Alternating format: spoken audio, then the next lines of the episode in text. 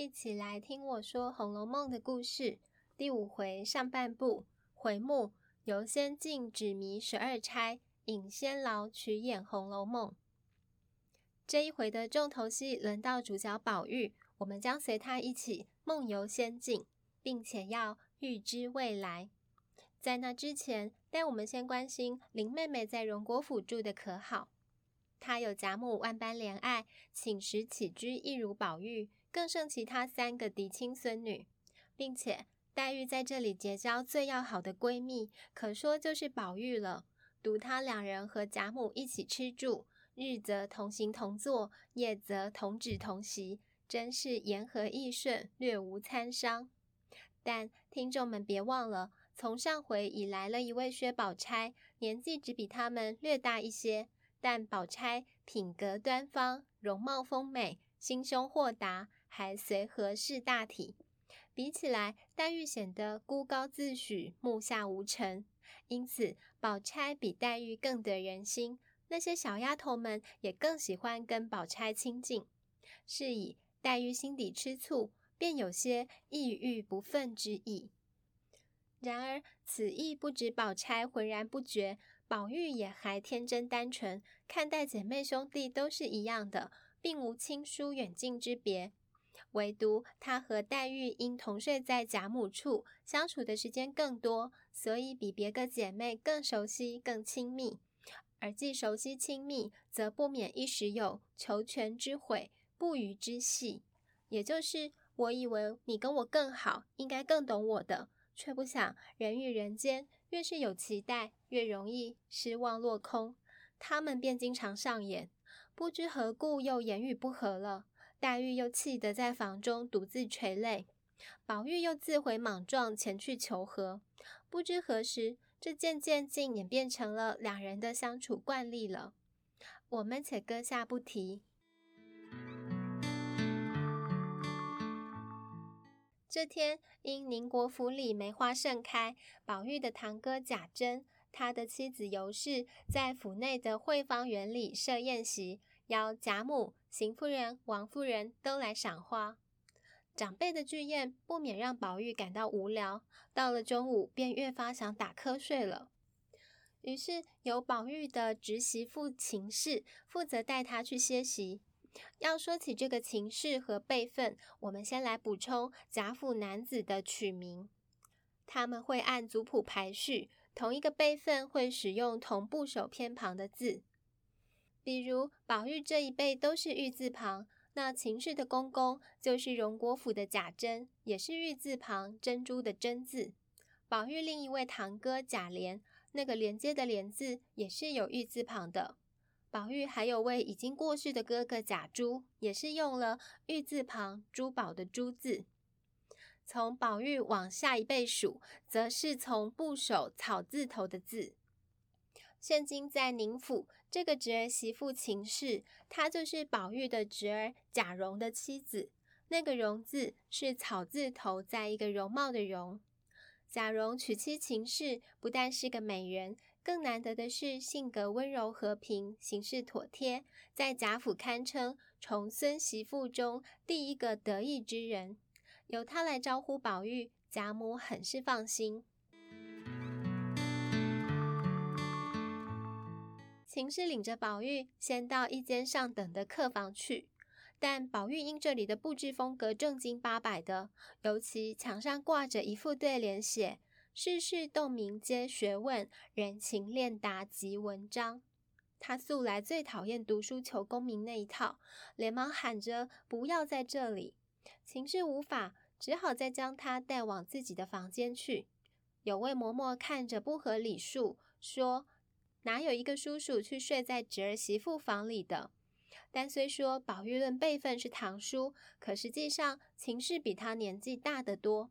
秦氏就笑说：“哪里机会到这里了？他和我弟弟年纪差不多，只怕他的个头更小呢。”这段其实预做了伏笔，先指出宝玉这时约莫是小学高年级的岁数吧。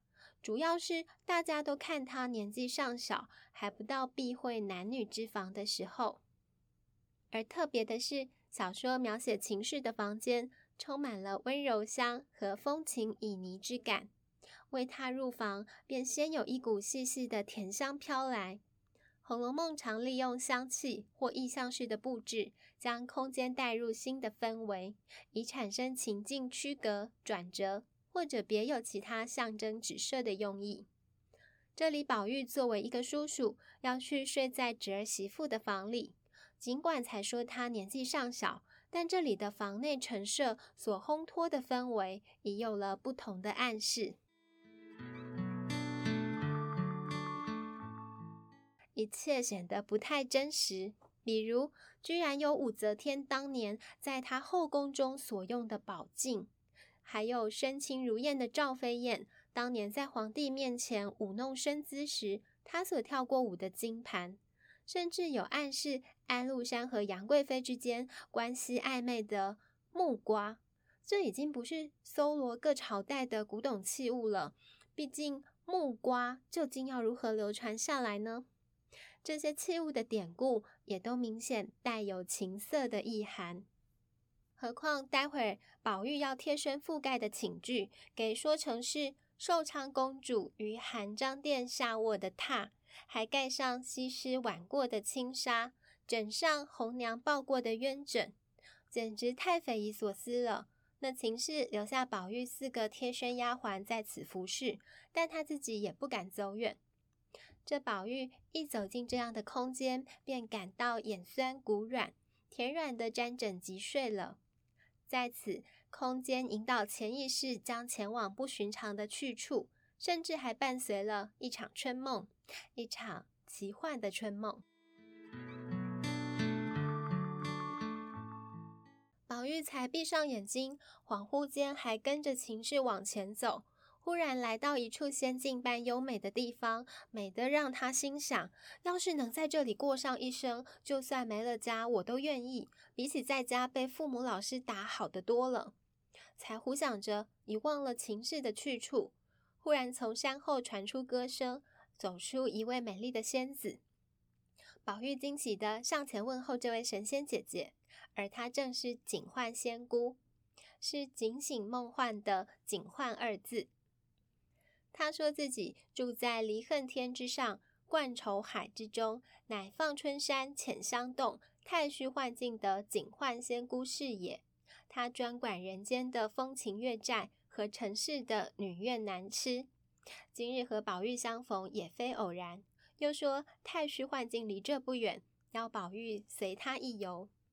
说时，宝玉就已经来到太虚幻境，门口依旧是那幅假作真实真亦假。无为有处有还无的对联，再往里走，过了一座写着“孽海晴天”的宫门，上头也有对联，写的是“后天高地勘探古今情不尽，痴男怨女可怜风月债难偿”。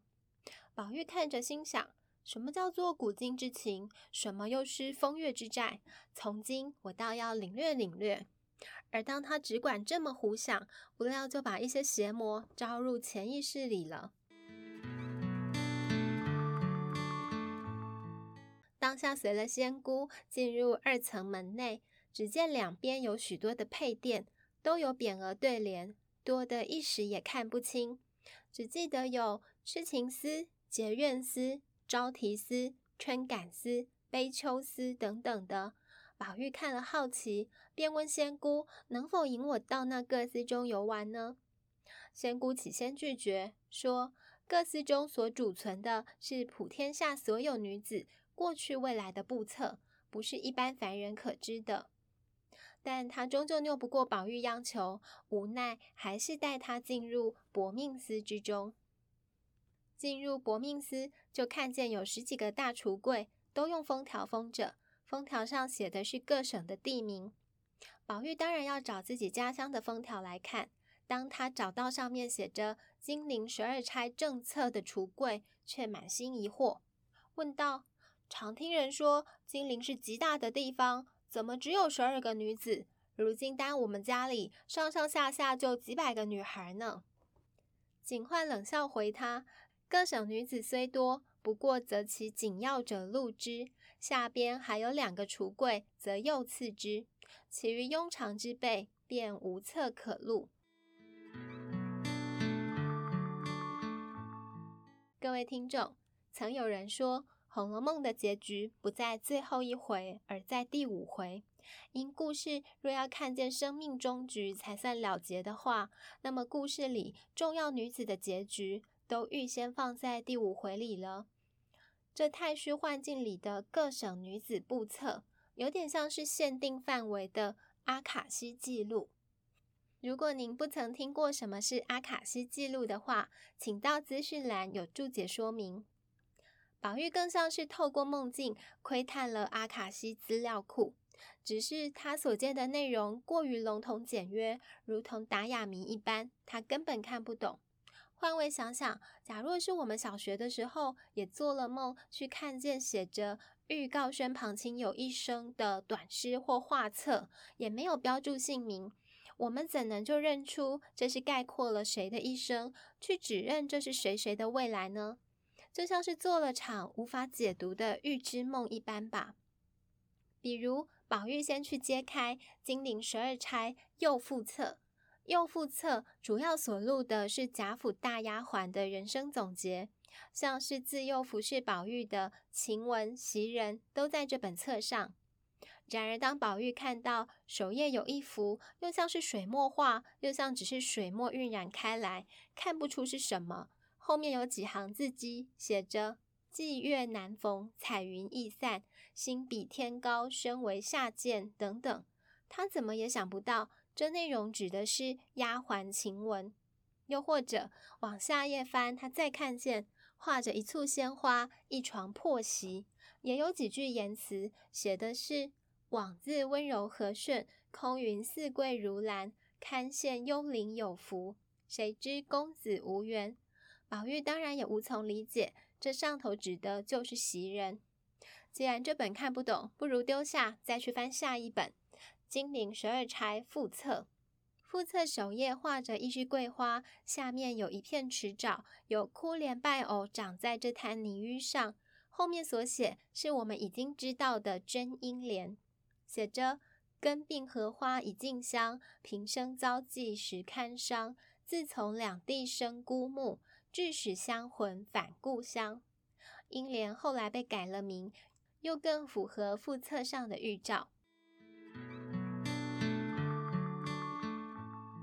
只是各位听众，我们已经知道了甄英莲这一号人物，可是看了这样的图示和言辞。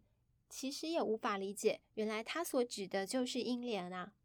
有些人物在故事中尚未出场，我们已经直接为听众道出这所指为谁。